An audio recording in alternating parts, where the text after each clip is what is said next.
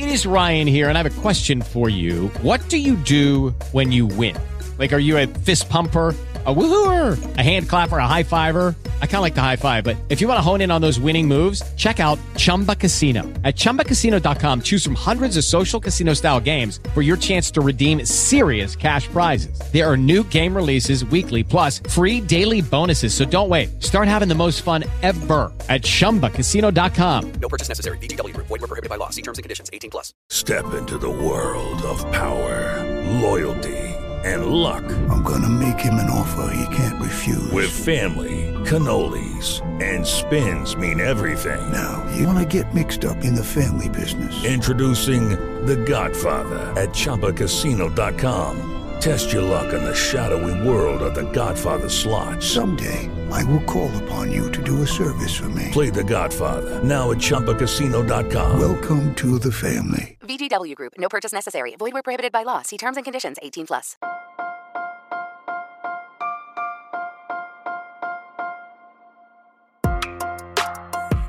Buenos días, Madre Esfera.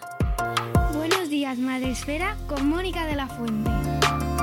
Buenos días, Madre Espera. Bienvenidos un día más a nuestro podcast, al podcast de la comunidad de creadores de contenido sobre crianza en castellano. Llevamos cerca de siete años ya grabando podcast, acercándonos a vuestras casas, a vuestros reproductores y eh, contribuyendo, esperamos, a que esto de la crianza sea un poquito más fácil y más positivo.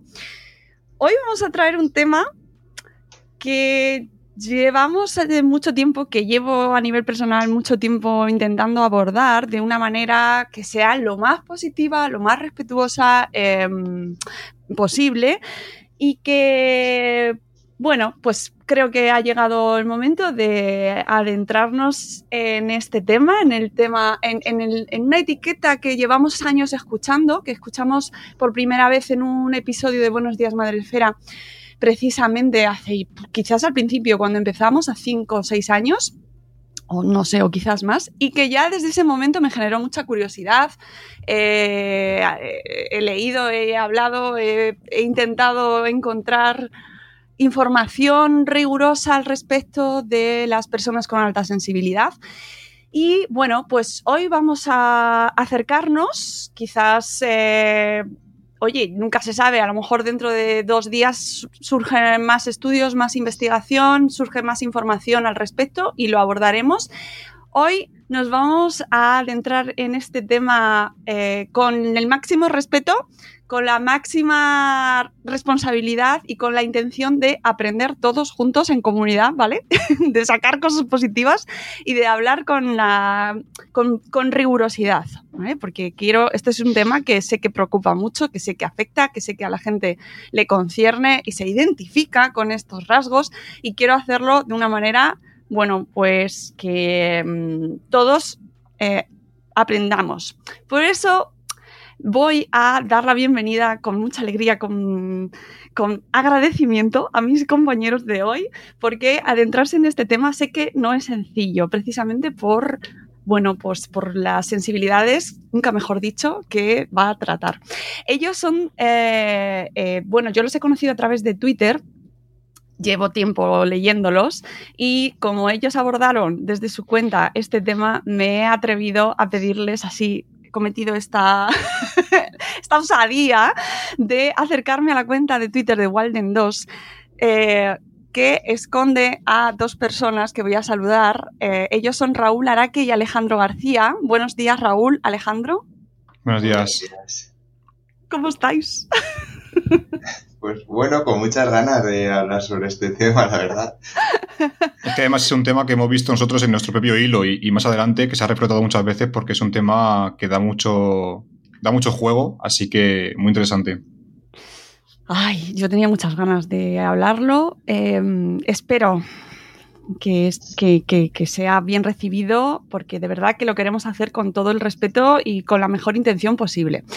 Eh, ¿Quiénes sois vosotros, Raúl, Alejandro? Contadnos un poquito quiénes sois para que la gente diga, ¿y estos quiénes son?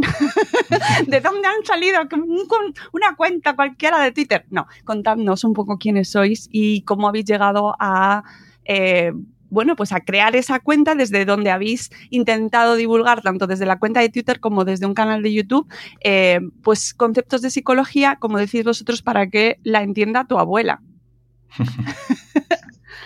Sí, bueno, eh, realmente la cuenta, somos psicólogos, yo por mi parte soy psicólogo educativo en este caso, y la cuenta surgió hace ya unos años con la, la intención de eh, acercar la, psicología a todo el mundo. De hecho, la, frase que ha toda abuela yo muchas veces la aplicaba, sobre todo al principio, con mis propios padres. De, oye, ¿entiendes este hilo que he hecho en Twitter?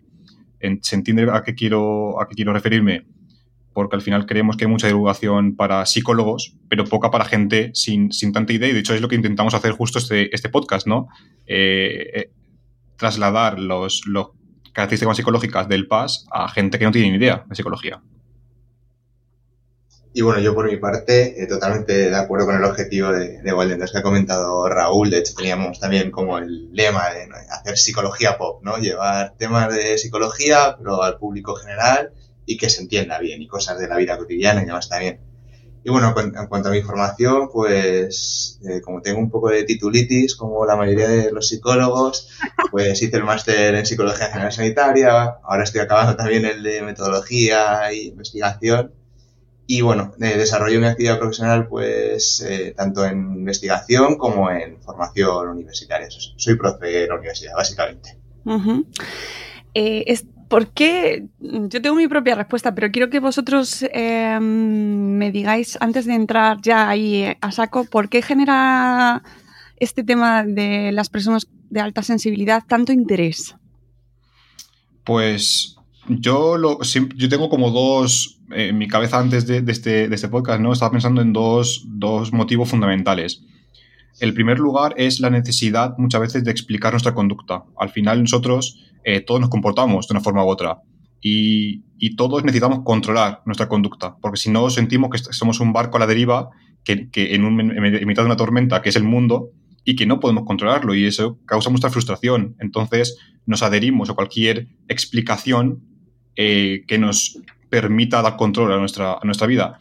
Y en segundo lugar, también a, la, a, esa eh, cierta identidad que se crea. Al final, todos eh, nos circunscribimos. Muchas veces se habla de los adolescentes, ¿no? De que los adolescentes se circunscriben a una identidad muy concreta, los punky, los emos, tal. Pero nos olvidamos de que los adultos también lo hacemos. Yo sé que soy muy introvertido, yo es que soy muy extrovertido, yo es que soy muy alocado, etc. Entonces, cuando atacan a nuestra identidad, por ejemplo, yo soy Paz y es parte de mi identidad, em, pues claro, me siento un poco eh, vilipendiado y atacado. Entonces, para mí esos son los dos motivos fundamentales. Sí, totalmente de acuerdo con Raúl. Al final, eh, la búsqueda de la reducción de la incertidumbre yo creo que es un arma importantísima. De hecho, bueno, la mayoría de las religiones que existen existen por eso, la ciencia existe por eso, y al final las personas buscamos reducir eh, nuestra incertidumbre siempre. Y también ah, simplemente añadir, bueno, ya me estoy metiendo un poco en el tema de por qué este tema levanta tantas ampollas, pues porque también es, como en tantos otros aspectos, es un tema que considero que tiene pinta de que hay gente muy interesada porque pueden ganar bastante dinero con este tema. Entonces, en cuanto hay voces críticas que ponen un poco en duda este tema, saltan. Al final, pues bueno, a nadie le gusta que jueguen con su pan, ¿no? Ahí está. Eh, empecemos por el principio. ¿Qué significa esto de personas de alta sensibilidad? Pues mira, si quieres hacemos una cosa para no caer demasiado ya en sesgos y en lo que pensamos. Que los tenemos. que los tenemos, obviamente, pero podemos leer qué nos dice la, la propia página web del Instituto de Profesionales de la Alta Sensibilidad. Dicen que las PAS o personas altamente sensibles son aquellos individuos que tienen una mayor sensibilidad emocional y sensorial y además profesan más profundamente la información. Creo que lo podemos dejar ahí de momento, ¿no? Digamos que es una especie de rasgo de personalidad, según ellos, que además añaden que no es ni bueno ni malo, es neutro, y que bueno, pues que corresponde con una mayor sensibilidad perceptiva, sensorial y emocional para procesar la información de, nuestro contexto, del mundo. Que, pero que además es una categoría o una manera de describir una personalidad, un rasgo de personalidad que, que se ha encontrado recientemente, es decir, no de nueva acuñación, por así decirlo. Mm, bueno, por lo que refieren ellos, eh, fue popularizado en los 90. Sí. En Estados Unidos. Es cierto que, bueno, yo creo que en los últimos años, ¿no? Tú comentabas antes, cinco años, seis por ahí, yo creo que es cuando ha pegado el boom y cada vez hay más gente autodiagnosticada o diagnosticada por supuestos profesionales de este tema que ya utilizan la etiqueta, como decía Raúl, para prácticamente todo, como parte de su identidad incluso. Sí, al final eh, todo surge por Elaine Aron, que es, digamos, la, creadora ¿no? de toda esta etiqueta.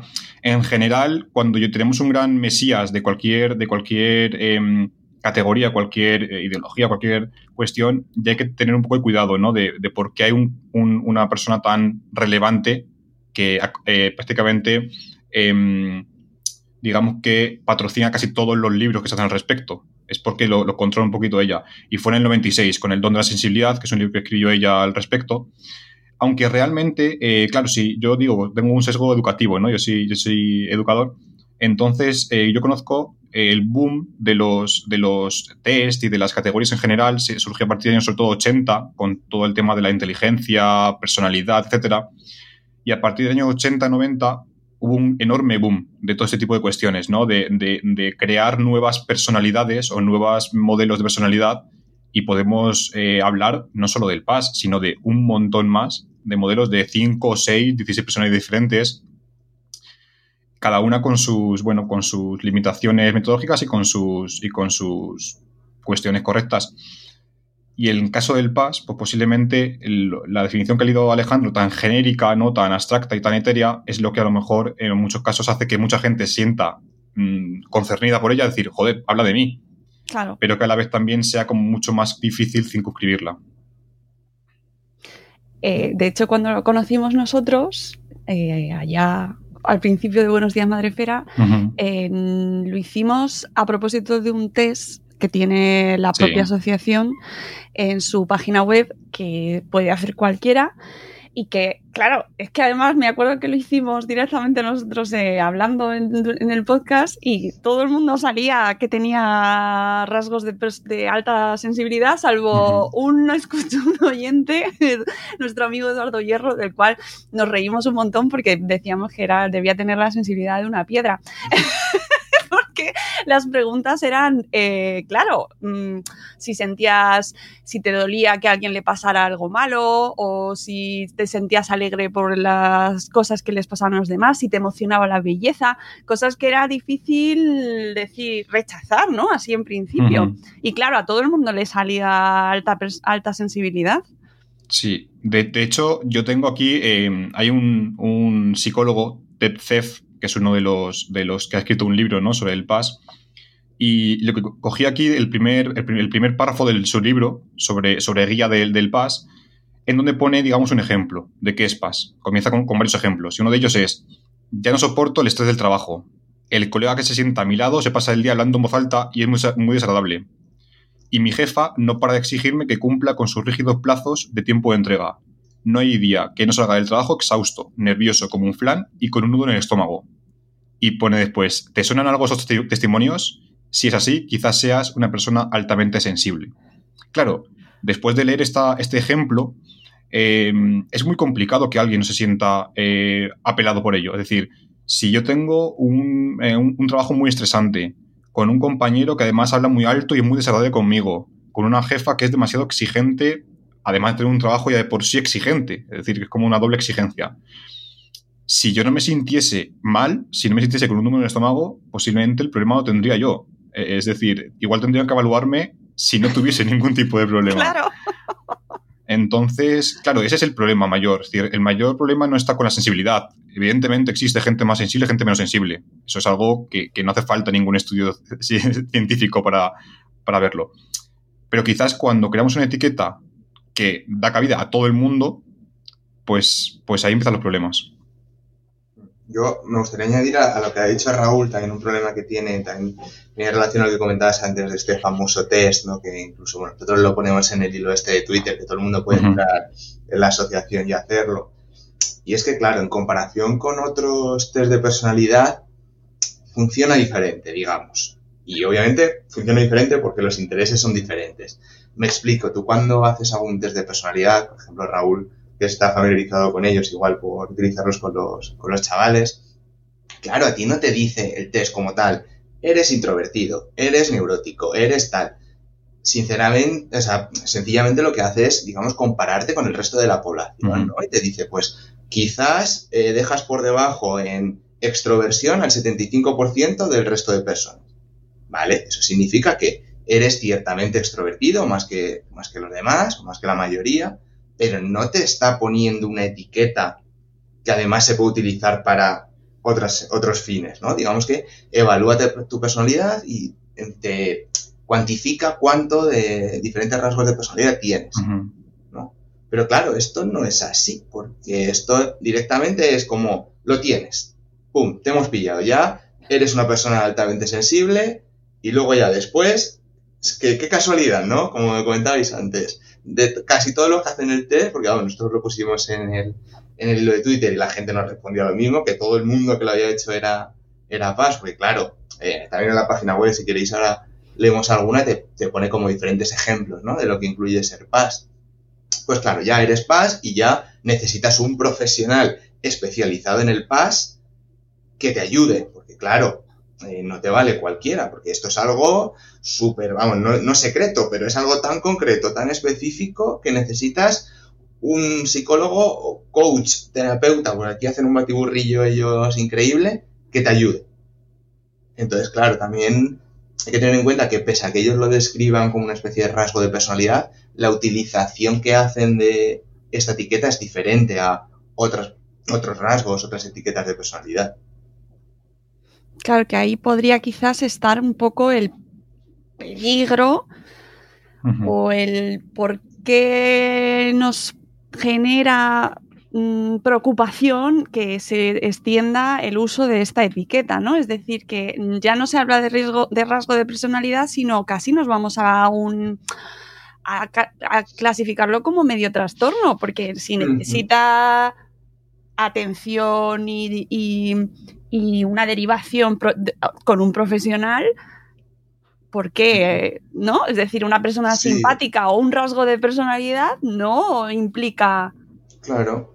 Sí, Yo, ayer estaba pensando que podíamos comparar, ¿no? Sobre esto. Es, es, cierto, antes de nada, para que nadie nos llame mentirosos ni nada por el estilo, que en su propia página web, o en una de ellas, porque como hay varias asociaciones de estos, que dicen claramente que no es una enfermedad ni es un trastorno, que es un rasgo, lo que he dicho antes, neutro, no es ni bueno ni malo. Pero luego dice que han encontrado en algunas investigaciones ventajas e inconvenientes de ser paz.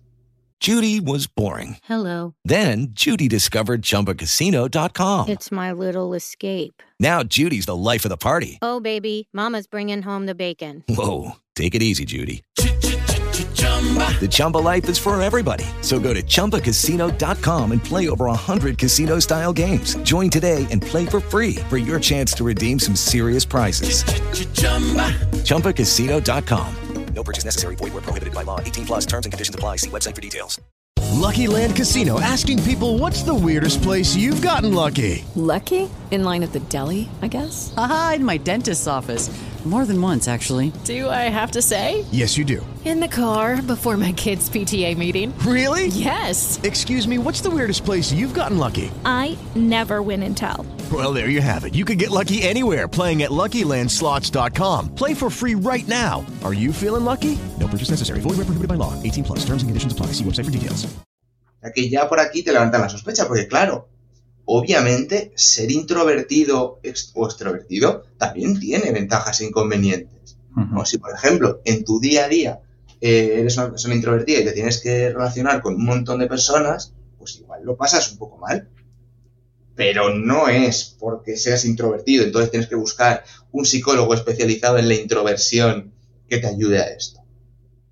Entonces yo creo que eso es algo diferenciador y, como decías, un poco preocupante de este, rasgo, vamos a llamarlo. Claro. Al final es una categoría estanco, es decir, una categoría dicotómica. Lo que decía antes Alejandro, ¿no? O lo tienes o no lo tienes, pero no sabes cuánto de sensible eres. Es decir, eh, ¿soy sensible al 80% de la población o al 90%? Eh, ¿Soy más sensible que Alejandro o menos que él? Porque vamos, hemos dado que somos sensibles. Y también algo que también he visto en los estudios que, en algunos estudios que, que hablan de, del PAS, es que hablan de que realmente se ha descubierto, parece ser, que no existe una sola sensibilidad, sino que son tres factores eh, que, que, que, se unen, ¿no? Y que a lo mejor alguien puede ser muy sensible, por ejemplo, al ruido, pero no a nivel emocional.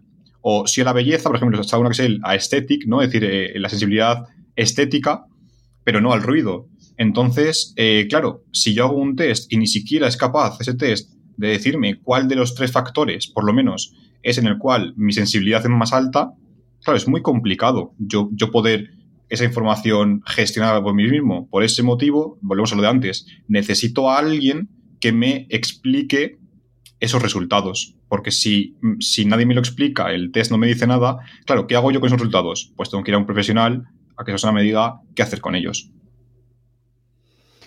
Eh, y habrá quien nos esté escuchando que diga, bueno, me, mm, ¿qué hay? O sea, no le veo en principio, no le vería en principio nada extraño eh, y no sé por qué desde aquí te, nos estáis hablando de este tema, desde Madre Esfera. Bueno, eh, es un tema complicado porque nos afecta a todos, pero especialmente a mí empieza a preocuparme más cuando además se crea la categoría específica de niños altamente sensibles. Mm. NAS. Sí. Sí, lo, al, al, final lo, los niños son los que en, a nivel, digamos, de, de categorías en general siempre metan más dinero. Es decir, hay muchos gabinetes psicopedagógicos que cobran por evaluación psicopedagógica, pero hay pocos que cobren por una evaluación a un adulto. Entonces, claro, es lo que decíamos antes, si seguimos el rastro del dinero, siempre son los niños el target al cual acudir porque es el que más dinero nos va a dar, porque los padres pagan lo que sean porque digan a mi hijo qué les pasa. Y eso al final es algo que hablábamos en Off the Record, y es que los padres siempre quieren buscar explicaciones. Si nosotros, a nosotros mismos, queremos buscar lo que decía yo antes, explicaciones a nuestra conducta, claro, cuando se trata de nuestro hijo, aún más, porque al final es un, es un ente que nosotros no podemos eh, entrar en su cabeza, que creemos que es menos autónomo que nosotros y que tenemos que protegerle, por lo cual, ¿qué le pasa a mi niño? Entonces aquí entramos en las posibles explicaciones, ¿no? Y un padre que prefiere pensar que su hijo tiene un trastorno X, ¿vale? O que tiene cualquier tipo de, de, problema, dificultad o como queramos llamarlo, porque siempre los trastornos se ven desde la perspectiva negativa. Uh -huh. O que mi hijo es muy sensible, es altamente sensible, no muy sensible, sino altamente sensible. Sin saber muy bien qué significa eso. Pues por supuesto, prefiero pensar que mi hijo tiene eh, alta sensibilidad a pensar que, por ejemplo, mi hijo eh, tiene un trastorno espectro autista o sin entrar dentro de, de etiquetas, que mi hijo simplemente eh, le cuesta más socializar con los demás, que mi hijo es más callado y más reservado, o que mi hijo no le gusta estar con otros, otras personas. No, prefiero pensar que mi hijo es altamente sensible. Por lo cual, claro, el rastro del dinero nos lleva un poco a que, que el niño sea un nuevo target de negocio. Eh, claro, que lo del rastro del dinero, tela. Eh, porque como habéis dicho vosotros antes, y me parece muy importante recalcarlo, no se niega que existan esos rasgos. Es decir, uh -huh. que le afecte el ruido o que le cueste eh, socializar o que tenga ratos en los cuales quiera estar solo o que tenga una especial predilección por los cielos blancos cuando va a nevar, ¿no? Es decir, hay un montón de rasgos que es que sin, claro, la gente que lo defiende dice, ves, es que esto está pasando. Y eso no, lo, no, no se niega desde la parte eso más es. crítica, sino lo que se niega o lo que se pone en cuestión es el uso de esa etiqueta a la hora de mercantilizarlo. Eso es. De hecho, para mí, el, el o sea, más allá de las, de las potenciales críticas que puede haber al, a la etiqueta, como, como a muchas otras, es decir, incluso la etiqueta de propio trastorno, eh, trastorno también tiene muchas críticas que se podríamos dar otro programa entero para, para eso. Pero más allá de eso, para mí la problemática es, doble. Sobre todo hay dos problemas graves. Y uno es la mercantilización de ello, es decir, eh, es casi imposible gestionar una alta sensibilidad según esos eh, parámetros sin una ayuda externa, ya sea un, libro, ya sea un terapeuta o un coach o como se le llame. Y también otro problema que es muy grave y que yo creo que estamos cada vez viviendo más en general, y es la internalización de los problemas y la patologización de la, del sufrimiento de la realidad. Es decir, si yo, por ejemplo, leo, leo el, la, la, historia de antes, ¿no? Sobre la jefa exigente, el trabajo estresante, el compañero desagradable, y la explicación que yo le di a eso es que el problema está en mí, porque soy muy sensible, lo que estoy haciendo es imposibilitar cambiar el, contexto. Es que igual el problema es que tenemos trabajo demasiado estresantes, tenemos una vida frenética que no nos impide parar, la gente es desagradable en general con, los demás y eso nos produce un, desasosiego y nos produce un agobio, nos produce estrés, ansiedad. Entonces, mmm, claro, esta etiqueta lo que hacen es decir, vale, entonces tengo que cambiar yo. ¿No? Esto es como un poco, y quiero también, eh, obviamente, eh, dejar claro que no es lo mismo, ¿vale? Pero lo, lo, lo, comparo un poco una relación abusiva, ¿no? En el que la otra, la otra persona te está todo el rato abusando de ti, te insulta, te, menosprecia. Y mi idea es, es que yo tengo el problema, porque yo soy mala persona. Entonces tengo que cambiar yo para que esa persona no me insulte. Pues esto, esto es parecido, ¿no? Es decir, para que no me afecte lo de alrededor, tengo que cambiar yo. Y ese para mí es el principal problema de estas etiquetas. Porque el problema no está en nosotros, el problema está en cómo nosotros interactuamos con el entorno. Y si no cambiamos el entorno, no hay nada que hacer. Sí, yo totalmente de acuerdo con, con, lo que comenta Raúl, pero al final creo que eso es algo que incluso va mucho más allá de la mm. etiqueta de las personas altamente sensibles. Es una deriva que se lleva implementando en, en la psicología y seguramente también, eh, como dice Raúl, pues en otras disciplinas como las ciencias de la educación, por ejemplo, eh, que se busca totalmente el individualismo, ¿no? Intentar solventar los problemas eh, de las personas únicamente desde su propio prisma y desde su propio cambio, cuando esto muchas veces eh, va mucho más allá, como el ejemplo que ha puesto Raúl de, un jefe abusivo y que te machaca y tal. Es que, por ejemplo, en la página web también ponen ejemplos tipo que las luces brillantes no nos molestan, eh, sonidos elevados y ruidos inesperados. Hombre, claro, es que eso yo creo que nos molesta a casi todo el mundo. De hecho, por eso, en la mayoría de planes de prevención de riesgos laborales incluyen eh, ruidos, luces excesivas, bla, bla, bla, bla, porque es algo que nos afecta. Y que, por ejemplo, pues tiene repercusiones sobre el sueño, sobre nuestro estado emocional, nuestro estrés. Porque al final, casi todo lo que comentan aquí son elementos estresantes, puramente. Uh -huh y que el estrés, obviamente, pese a que es algo relevante para, y ha sido muy relevante para nuestro desarrollo evolutivo, hoy en día es muy problemático. Pero no es porque yo tenga una capacidad especial, porque ¿qué pasa? Si yo no soy capaz eh, de aguantar a mi jefe jefa que me está machacando todos los días, ¿tengo un problema? Igual el problema no lo tengo yo, el problema es más social. Y además otra de las consecuencias que se da con este tema, que también me parece que deberíamos decirlo, es que se utiliza la etiqueta como para justificar o, o, solicitar un tratamiento diferente y como adaptado a esa persona, ¿no? Es decir, y lo he visto en diferentes ocasiones, como mi hijo tiene esta serie de características, hay que hablarle mmm, despacio, más atento a sus necesidades, eh, mmm, eh, estar atento a, a, cómo se encuentra o una serie de comportamientos que podrías, así generalizando, decir, hombre, pero es que yo creo que todos merecen uh -huh. ese tratamiento, ¿no? Es decir, sí. ¿qué niño, a qué niño hay que tratarle a gritos, mal, y no estar pendiente de su comportamiento. Eso es, de hecho, eh, en, en, educación ahora está muy de moda un término que, que, se llama Diseño Universal de Aprendizaje, ¿no? que, que, se incluye en la nueva ley educativa, que habla de que, eh, bueno, pues igual es mejor adaptar el contexto previamente a todas las necesidades antes que ir haciéndolo individualmente, ¿no? Esto proviene de la arquitectura, porque proviene del diseño universal de arquitectura, que es, pues igual hacemos rampas ergonómicas para todo el mundo y no solo para la gente con, con problema de movilidad. Pues esto es parecido, ¿no? Es decir, si nos ponemos a pensar, vale, ¿cuál de las medidas de adaptación a personas altamente sensibles no facilitan la vida en general a cualquier otra persona. Claro, si nos ponemos a, a quitar a todas aquellas que sean exclusivas de personas, nos damos cuenta de que seguramente no hay ninguna medida que no favorezca a el 90% a población eh, española. Entonces, claro, ahí ya empiezan las dudas de, oye, esto igual no es un rasgo, eh, digamos, único de unas pocas personas, sino que es algo que compartimos una gran parte de la, de la, de la sociedad, ¿no? Y de hecho, hay el libro este que hablaba antes, ¿no? De Ted eh, hablaba de algunas características socio, eh, sociales, ¿no? Sociológicas, sobre cómo, bueno, pues él creció en una época en la que ser hombre era ser John Wayne, ¿no? Y ser un, señor duro Y él, de hecho, se, publicita en algunos lados, es un sello mayor ya, TCF, se publicita como el hombre que, eh, no sé cómo, cómo se decía, pero que, que puso en jaque a la... O no, que, que, mm, que dio, que dio cobertura a los hombres sensibles, ¿no? Entonces, claro, otra vez estamos, estamos infravalorando eh, las cuestiones contextuales. Es como, vamos a ver, señores, que los, que los hombres sensibles no hayan tenido voz en la historia no es porque no existiese una etiqueta de paz, es porque existían las condiciones sociológicas que hacían que el hombre tenía que ser rudo, duro, etcétera, bueno, que hacen todavía, y que la mujer sea sensible. Pues obviamente hay hombres sensibles que no han sido escuchados y que no han sido atendidos, pero no porque no hay etiqueta, es porque hay una cosa que se llama patriarcado, ¿no? Que nos obliga a actuar de una forma determinada.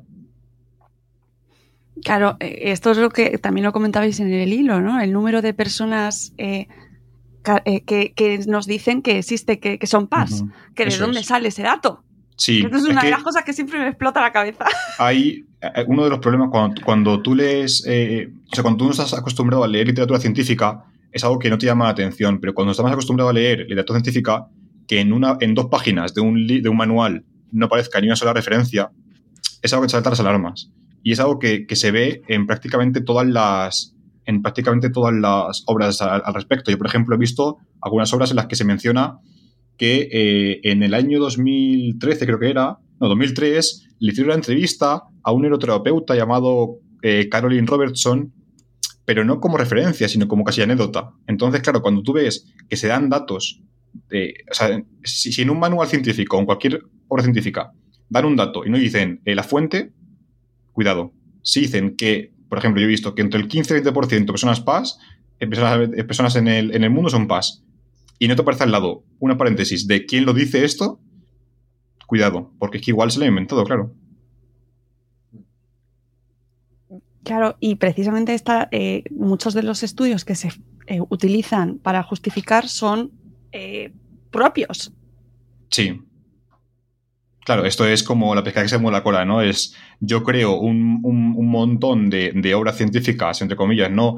Eh, creadas por mí y por mi, y por mi grupo de personas eh, afines, y nos vamos citando mutuamente, entonces creamos una red de, joder, sí que hay un montón de obras, claro, pero es que esas obras están todas conectadas entre sí y se han creado con un fin común, que es dotar de algo de entidad a, a, esta, a este concepto.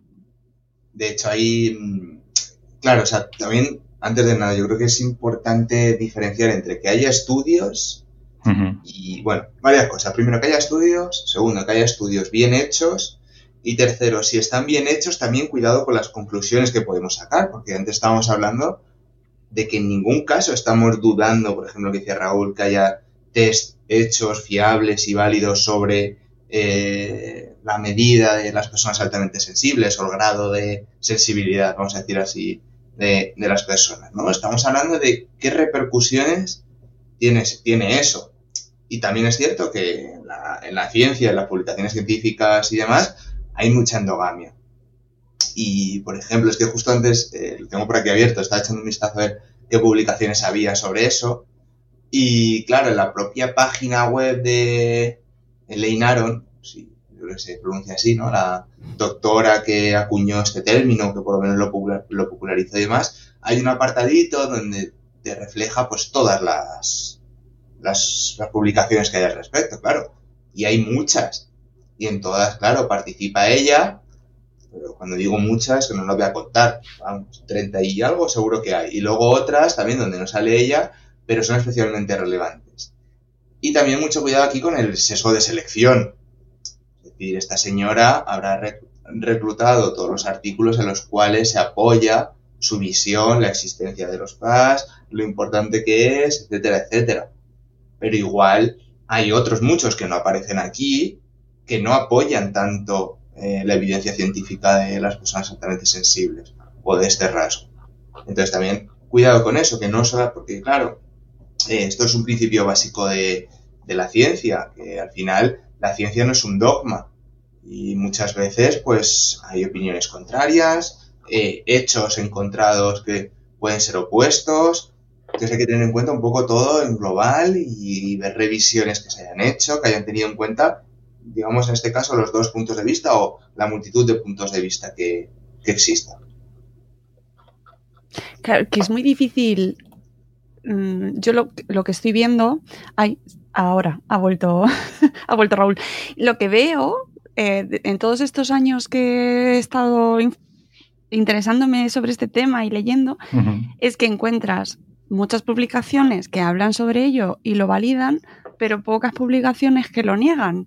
Es decir, es mucho más fácil eh, darle ¿no? difusión que rebatirlo, porque como es algo tan reciente y además la ciencia tiene esos procedimientos tan lentos de, de verificación y de comprobación, claro, los argumentos a la hora de validarlo y de, de socialmente darle un pozo de realidad son mucho más fuertes que los que se pueden utilizar a la hora de decir, no, pero es que esto no existe. Ah, ¿cómo lo sabes?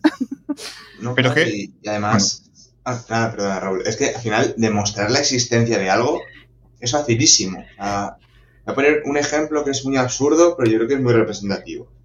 Vamos a imaginar que yo me pongo a dar terapia, una terapia que ya esté validada, que funcione y que ayude a la gente.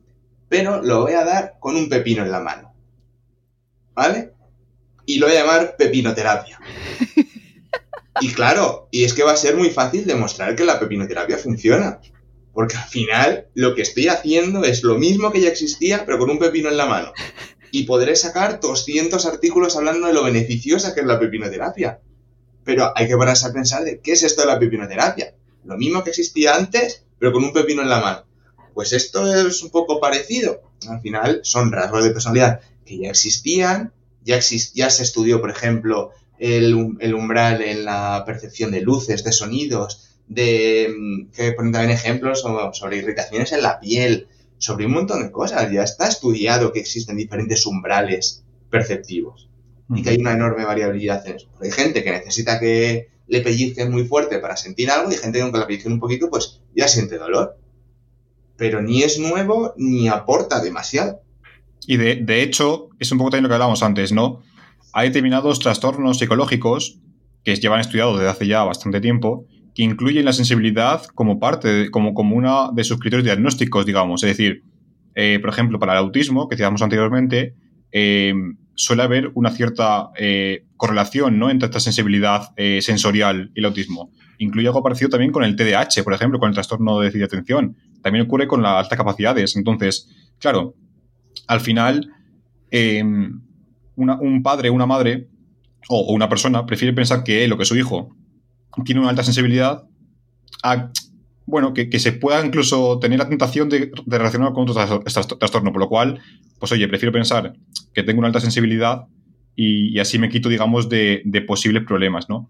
Y luego también con respecto a lo que decías anteriormente, de, la, de los estudios que no, que no van en contra del, del PAS, también tenemos que, dar- que darle un poquito un palito a la ciencia, ¿vale? Porque a veces la ciencia se, se ve como, como, bueno, que la ciencia es Dios y la ciencia es perfecta. Y es muy complicado, y esto Alejandro lo sabe mucho mejor que yo, eh, publicar un estudio que, digamos, los datos reflejen, eh, no sé cómo decirlo, a ver, que, que contraponga la hipótesis inicial. Es decir, al final, un estudio se le pide casi siempre que vaya a favor de la hipótesis. Entonces, si los datos son contrarios a la hipótesis, se suele desestimar y no se suelen aceptar esos estudios. Por lo cual, ya de por sí, eh, el mecanismo de la ciencia es un poco perverso. Y claro, al final, la gente quiere publicar, porque si no publicas, no consigues buenos puestos en la universidad. Pero claro, si das, eh, si haces eh, estudios sobre hipótesis que se, que, se, que se confrontan, no te publican ninguna empresa, ninguna revista relevante. Por lo cual voy a publicar solo estudios que sepa que se van a confirmar para tener más volumen de publicación. Entonces también a veces esos mecanismos perversos de la ciencia, que creemos que a veces son casi dioses, eh, también provocan que sea muy complicado que haya estudios que confronten determinadas posturas. Claro, es una dinámica que juega en su contra. De- en contra de la ciencia, en realidad, ¿no? Sí, Y lo de hemos hecho, visto con sí. la pandemia también, que, que- que como es lenta, no va, la vida va más deprisa. Entonces la gente se lo echa en cara. Es decir, mm, no me estás demostrando lo que tú luego nos pides que creamos en ti, eh, porque, claro, porque necesita mucho tiempo y, y- y muchas pruebas, y luego incluso se puede mm, mm, refutar o no, ¿no? Claro, al final, muchas veces un estudio que, contradice la, hipótesis es más interesante que uno que la, que la confirma.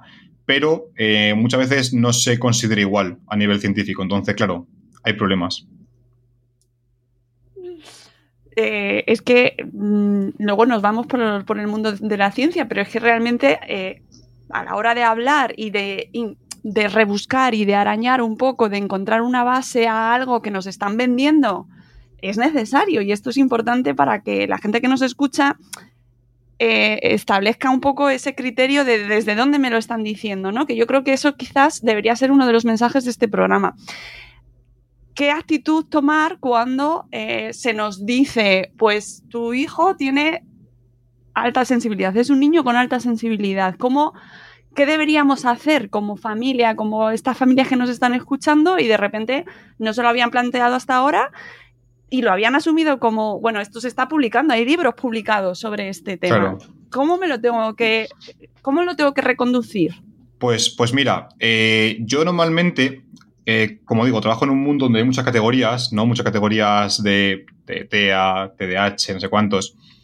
Y yo siempre hablo que estos al final son constructos. Por ejemplo, las, la alta sensibilidad son, un constructo, ¿vale? Que para no eh, ir palabras muy raras, digamos que es un, un concepto psicológico que, no se puede definir de forma eh, tangible, ¿no? Sino que es, bueno, por ejemplo, había una definición de inteligencia que me gustaba un montón que dice que la inteligencia es lo que mide los test de inteligencia. ¿vale? Pues, ah, la alta sensibilidad es un poco lo que miden, o sea, la alta sensibilidad es lo que miden los test de alta sensibilidad. Entonces, yo iría más, más que a la etiqueta, a lo que, a lo que implica. ¿Vale? Entonces, eh, voy a devolverte la pregunta de qué hago yo si me dicen que mi hijo tiene alta, o que yo tengo alta sensibilidad, preguntando a la gente que escuche el podcast, voy a relatar una serie de... Lo que voy a relatar son los epígrafes de un libro de, un chico llamado Pablo Villagrán, que es también experto, entre comillas, ¿no? de alta sensibilidad. Y los apéndices son agobiarse cuando hay que hacer mucho en poco tiempo, sentir la necesidad de caer bien, agradar, no saber poner límites, sentirse afectado por la violencia en pantalla, sentirse abrumado cuando hay mucho ajetreo alrededor, tener dificultades para tomar decisiones, sentir miedo, sentirse muy afectado por los cambios, llevar mal que te observen mientras haces algo, verse afectado por el clima, sentirse incomprendido, ser detallista y perfeccionista, tener empatía, capacidad de conexión, saber utilizar los recursos prácticos, poseer una gran intuición, entender sistemas complejos, disfrutar de los desafíos, ser concienzudo, manifestar intolerancia con los que no son como tú, tener miedo a cometer errores, si yo le dijese a alguien que, tiene estas, características, ¿qué haría? Posiblemente nada. Simplemente aceptar que tiene esas, esas cualidades o esas eh, limitaciones y tratar de manejarse el mundo con ellas. Pues es básicamente lo que hay que decir la gente que tiene paz. Es decir, vamos a ir a las características tuyas personales, no a la etiqueta. Y si seguramente, lo que he dicho antes, si alguien de, que nos lee, no sé cuántas son, pero no se ve reflejado por lo menos con 80% lo que he dicho, tiene un problema mayor que si se ve reflejado con ellas. Por lo cual, ¿qué hace con, la etiqueta? Pues, pues nada, nada. O sea, vivir con ello y, tratar de gestionar cada una de ellas de forma individual. Sí, claro, yo estoy totalmente de acuerdo con, Raúl. Yo creo que por sintetizar todo esto al final, eh, pero bueno, es algo aplicable a un montón de, problemas diagnósticos o trastornos incluso, que aunque ya hemos dicho que ellos no dicen que es un trastorno, pero bueno, en general, ¿no? Para entendernos al final, eh, pues como pasa con la depresión, ¿no? Pues una persona que su actividad social está reducida, eh, tiene escasa motivación, eh, no quiere salir de casa, no se quiere asear, lo que sea, ¿no? Al final, realmente lo que nos importa es, entre comillas, la depresión. O realmente lo que nos interesa es que todas estas estos aspectos, ¿no? Que en este caso lo podríamos llamar síntomas desaparezcan. Al final es lo que nos importa, ¿no? Las características más externas, más, más allá que el constructo, ¿no? Lo que decía Raúl, que al final es algo hipotético que subyace a estas a esta sintomatología o a estas características en el caso del, del PAS, ¿no? Pero realmente eso es lo menos importante. Lo que nos interesa es cómo, eh, bueno, vosotros sabréis mucho más de este tema, ¿no? Pero cómo ayudar a un niño que le afecta demasiado el ruido o que tiene una preocupación especial por caerle bien a sus compañeros. Eso es lo que realmente interesa. El pass no da igual, sinceramente, es que no aporta, no aporta nada, porque tú no vas a ver el pass, no vas a tocar el pass, y, y es que es tan abstracto que al final es simplemente una etiqueta descriptiva. Es decir, Claro. eh, por no repetirme, ¿no? Pero todos estos epígrafes que has leído antes, Raúl, todo eso le pongo eh, un paraguas y, de- y encima del paraguas pongo paz. Y ya está. O sea, pero eso sirve para describir. No es que porque tenga paz, entonces me pasa todo eso. Claro. Sino que como me pasa todo eso, entonces me dicen que tengo paz. Yo creo que esa es la clave de todo y, y realmente importa mucho más eh, lo de fuera, ¿no? Estos epígrafes que, que la propia etiqueta del rasgo. Y de hecho, claro, yo porque tengo poca visión empresarial, pero si, si fuese un poco listo, eh, crea- crearía una etiqueta llamada eh, personas eh, escasamente motivadas. Porque yo veo todos los días, y solo lo puede decir cualquier persona que trabaje con, con- con adolescentes, ¿no? O con niños. Eh, veo todos los días en las aulas a niños que se duermen en clase o que, o que están pintando en vez de, en vez de estar atendiendo. Y joder, En la pues. universidad también lo veo. Bueno, y, y también en la En, universidad. las- en todas Más partes. allá de la adolescencia, sí, sí, sí. Claro, claro. Eh, entonces, eh, claro, yo cojo y digo, vale, pues son personas escasamente motivadas. Y lo que hay que hacer es pagarme a mí, Raúl, un- una cuantía mensual para que yo les ayude a motivarse eh, por, por- las cuestiones de su, vida, ¿no? Ya sea el trabajo, ya sea los estudios, lo que sea. Claro, pero es que quizás es más interesante hablar de contextos escasamente motivadores que de personas escasamente motivadas, ¿no? Es decir, de contextos que eh, un profesor que, que es una prosodia aburrida, ejemplos que no, no- enganchan al alumno, eh, temáticas totalmente desconectadas con él. Y que si cambiase eso, de repente no estaría motivado. A mí, por ejemplo, me dicen mucho eh, algunos profesores, es que estos chicos, eh, los chicos en general, ¿no? La, la sociedad actual, ya no se pueden concentrar. Yo les digo, ¿cuál es el mayor hobby posiblemente de los eh, adolescentes hoy en día? Los, los streamings, ¿no? Que son eh, un tipo de formato que son tres horas de escuchar a alguien hablando. Y, y están tres horas escuchando a, a la persona hablar. Es decir, sí que se motivan por escuchar, sí que se, sí que se concentran. Pero quizá el problema es el contexto. Pues aquí igual, es decir, estamos en, en- en una sociedad cada vez con más estímulos. Es decir, eh, a día de hoy eh, eh, lo- los estímulos están, es decir, se, se- se han dimensionado a tal, a tal forma que a alguien tú le traes del siglo XIX al siglo XXI y, y casi le, le podría un shock de, de- por tanta estimulación constante. ¿Por qué a los, a los padres que nunca han jugado videojuegos les cuesta tanto, entre otras cosas, estar tan atento a todas las cosas que pasan en un videojuego? Y a un niño no. No porque el niño haya nacido con mayor tolerancia a los estímulos, ni con mayor sensibilidad, sino porque ese niño, desde que es pequeño, ha aprendido a estar en un videojuego de, un- de, de- disparos y tener a uno a tu derecha, otro a tu izquierda, tu compañero hablándote por, el, por los cascos, eh, otro, tu madre diciéndote por detrás que vamos a comer ya.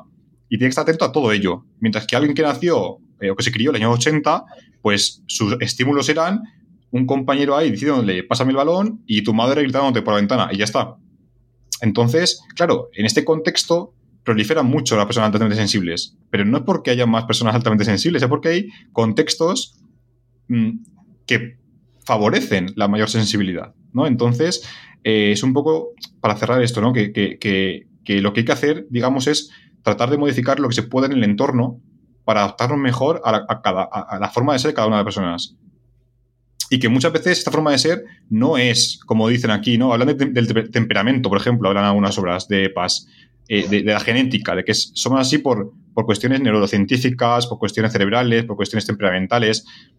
Pero es que en muchos casos es por cuestiones eh, aprendidas. Es decir, un niño, vamos a poner un caso, no se puede porque a día de hoy, gracias a Dios, existen eh, controles de ética ¿no? en, en psicología, antes no, antes era mucho más divertida psicología que ahora. Imaginemos que vemos a un, a un bebé durante los primeros 10 años de su vida en una sala totalmente blanca, séptica, ¿vale? Eh, le damos de comer y ya está. Y de repente lo, lo metemos en, Las Vegas, cuando tiene ya 16 años. Ese niño, pues posiblemente le dé un shock de, ese esa estimulación constante tan repentina. ¿Ese niño nació altamente sensible? No. Ese niño se ha criado altamente sensible. Es decir, se ha criado en un contexto con un bajísimo estimulación y de pronto le hemos metido en un mundo con una estimulación brutal.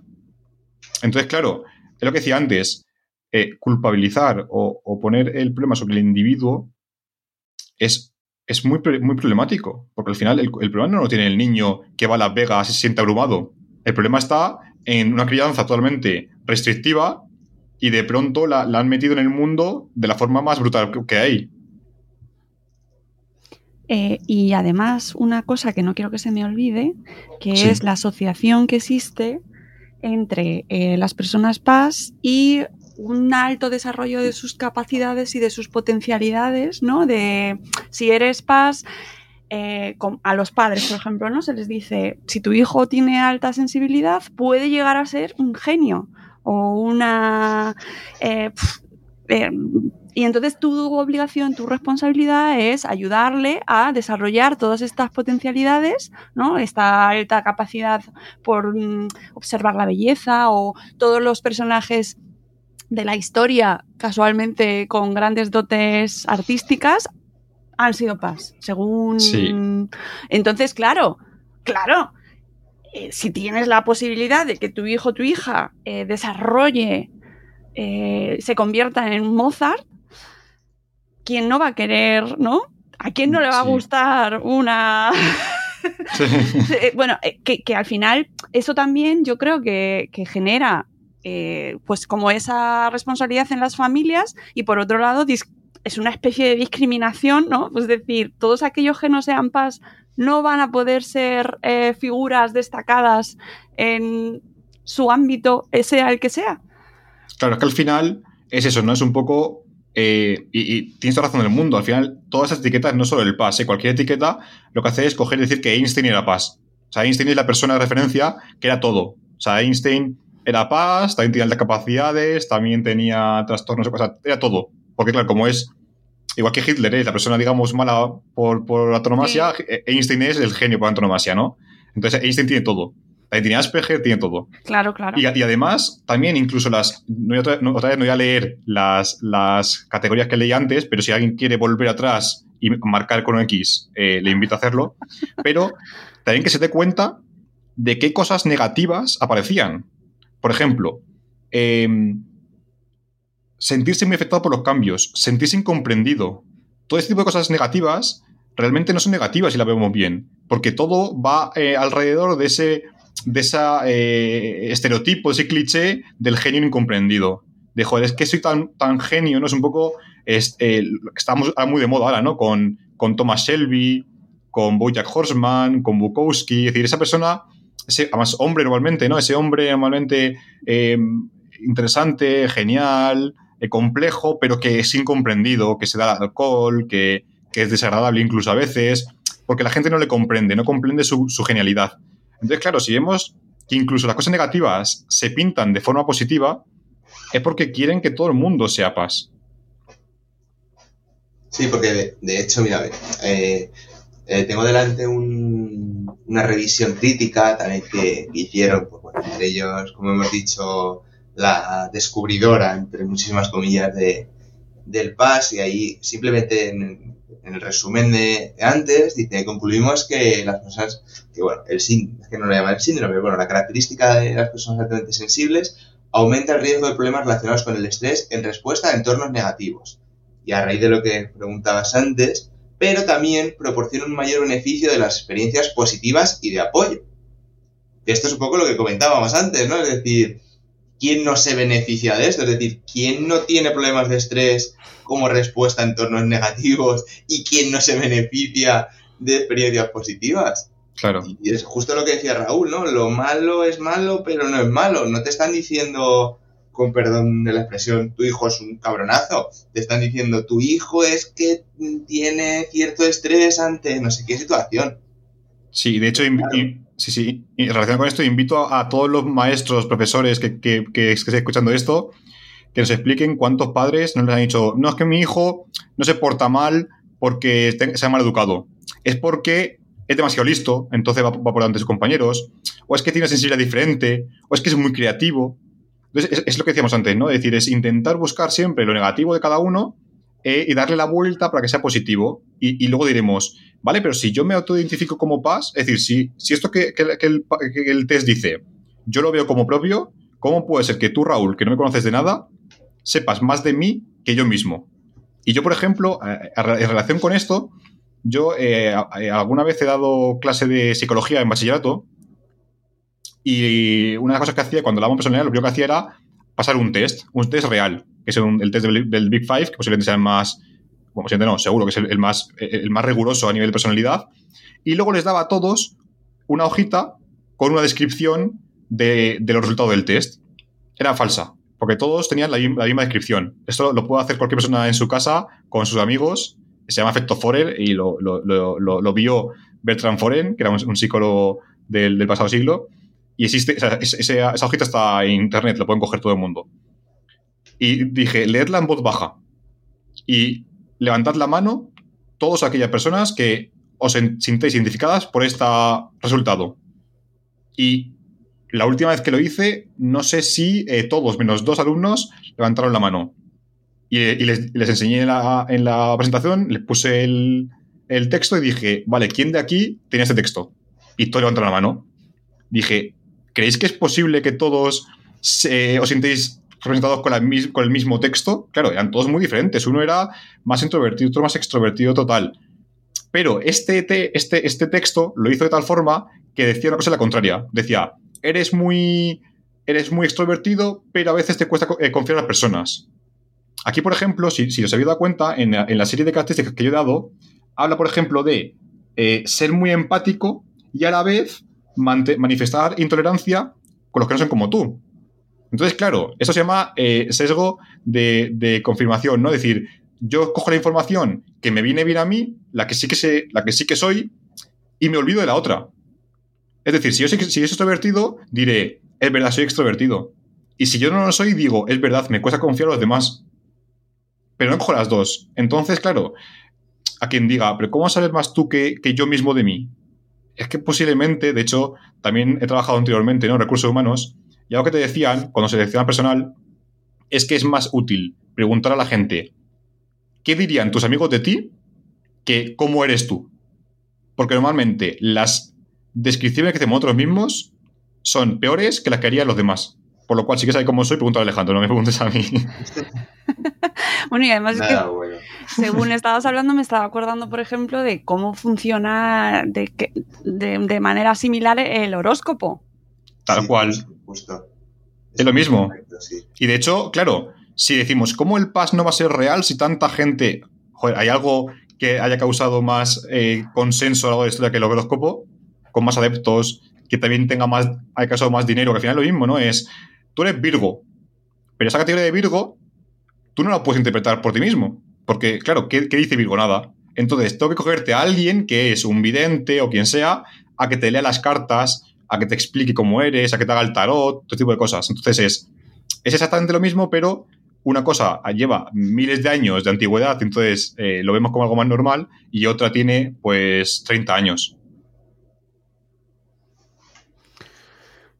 Pues yo creo que con eso aquí respetamos todas las creencias, pero efectivamente mm, los datos están ahí y entonces a lo mejor mañana surgen nuevas, no sé, o sea, es decir, yo no quiero ser categórica con esto porque sé que luego me van a me van a decir que se están negando identidades, ¿no? No. se- pero De, pero no, de hecho, perdón un momentito, porque o sea, es interesante, porque hay que dejarlo claro. Es decir, nosotros, y ningún psicólogo del mundo, y casi ninguna persona en el mundo, puede negar que exista la sensibilidad de las personas. Y tampoco puede eh, negar que exista personas que sean más sensibles que otras a determinados estímulos. Eso nadie lo niega, porque eso es algo evidente y que todos lo podemos ver. Es decir, a mí, por ejemplo, los sonidos altos me, me causan mucha, mucha, eh, muchos problemas, ¿no? Eh, pe- pero a lo mejor no otras cosas. Entonces, no se, no, se, no se duda, digamos, de lo que tú sientes o de lo que tú, o de lo que tú percibes, sino de la categoría que se crea a partir de ahí. ¿Vale? Al igual que yo, por ejemplo, eh, me cuesta mucho tomar decisiones, pero no digo que soy altamente dudoso. Entonces, alguien me diría, joder, ¿cómo que no es altamente dudoso? Sí, sí, pero es que la categoría no es el, problema. O sea, el problema no eres tú, el problema no es tu categoría, el problema no es tu etiqueta, el problema es cómo tú te desenvuelves con un entorno específico, porque además estoy convencido, y esto ya también, para, para no ser muy pesado, eh, a mí, por ejemplo, los sonidos altos me, cuesta mucho eh, estar, eh, concentrarme con sonidos altos alrededor. Sin embargo, yo voy a una discoteca y puedo estar seis horas metido dentro y no tengo ningún problema. No tengo que taparme los oídos. Porque claro, depende mucho del contexto, depende mucho del ruido, depende mucho de cómo estés tú de, de ánimo. Pues el problema no está en ti. El problema está en cómo tú interactúas con el entorno. Y cómo haces el entorno es para ti agresivo. Y, y tienes que gestionar cada una de esas habilidades por separado. Pero no como un totum revolutum de altamente sensible. Alejandro, no sé si quieres eh, añadir algo. Vamos a hacer eh, cierre, resumen de este tema para ir terminando eh, esta, este, este momento reflexión. Bueno, me gustaría tocar un tema muy rápido que no hemos tocado y es el tema de los profesionales estos que están especializados en el, en el tema del PAS, porque es que lo de la página web está, es que aquí hay un batiburrillo de, de cosas. Por ejemplo, veo alguno que pone coach, alta demanda, altas capacidades. Eh, coach alta demanda, que sinceramente no sé muy bien qué es. Mucho coach, mucho terapeuta, la verdad que hay algunas, algunas psicólogas, pero vamos, que también es lo que os digo, ya el, hecho de que esté aquí alguien ya, a mí me llama la atención. Puedo confiar que ha visto aquí lo que decíamos antes, ¿no? El rastro del dinero y ha dicho, bueno, ¿dónde hay dinero ahora? En el PAS, que está de moda. Me hago el cursito este, que por cierto no tiene pinta de ser barato porque he intentado cotillear a ver si ponía el precio, porque hay que rellenar un cuestionario bastante largo, pero me ha hecho mucha gracia porque hay una pregunta al final que te dice sobre la inversión, ¿cuánto puedes invertir ahora en ti y en tu futuro? Te pone menos de 1000, entre 1200, entre 2500, más de 5000. Entonces, pues ya me inquieta bastante un poco esto, pero eh, simplemente pues eso, decirle a, en este caso, pues sobre todo imagino que serán eh, la mayor parte de, de, tus oyentes, ¿no? Mamás y papás o gente eh, interesada por la, por la educación y por la crianza, que si por alguna razón sospechan que su hijo o hija tiene alguna capacidad eh, más desarrollada que el resto de sus compañeros, ¿no? Que les hace más sensibles, que sufren más, etcétera, etcétera, pues que no hace falta ni de lejos que acudan a profesionales de estos de su página web, que estoy seguro de que hay muchísimos profesionales capaces de ayudar a, a, a sus hijos e hijas, que no les hace falta ser coach en paz y ni nada por el estilo. Eh, entonces, eh, bueno, que por supuesto, ¿no? Lo decimos, yo creo que Raúl y yo siempre que nos entrevistan para alguna cosa así, que intenten verificar que su, su punto de vista, el de estos profesionales, esté basado en la evidencia, que es otro tema nada fácil, por cierto, pero bueno, desde luego los que están aquí no tienen pinta de, de serlo, pero bueno, eh, pues eso, poco más, que no se dejen llevar por, por la famosa etiqueta que llevamos hablando una hora ya, yo creo casi, y que se centren más en las problemáticas específicas que, que puedan tener eh, sus hijos e hijas y pues lo que hemos dicho antes, que obviamente con un entorno negativo empeora todo el mundo y con un entorno positivo mejora todo el mundo, independientemente si tengas o no eh, paz. Sí, lo de, la, lo de los profesionales con evidencia da para una serie de episodios. Sí, porque sí, sí. eso precisamente en, en, nuestro entorno madresférico y precisamente las familias, cuando ven que sus hijos, eh, sus hijos e hijas están sufriendo, sea por lo que sea, eh, son especialmente vulnerables ante bueno, pues diferentes tipos de ofertas, ¿no? Que, que, si te venden que te van a solucionar el sufrimiento de tus hijos, pues es que vas a comprar sí o sí.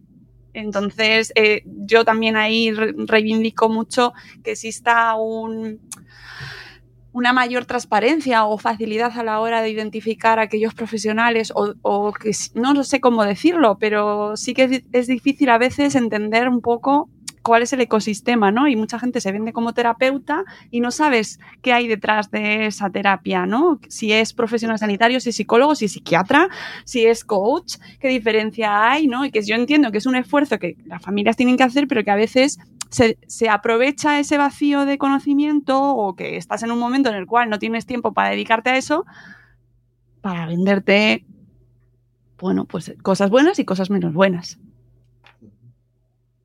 Total.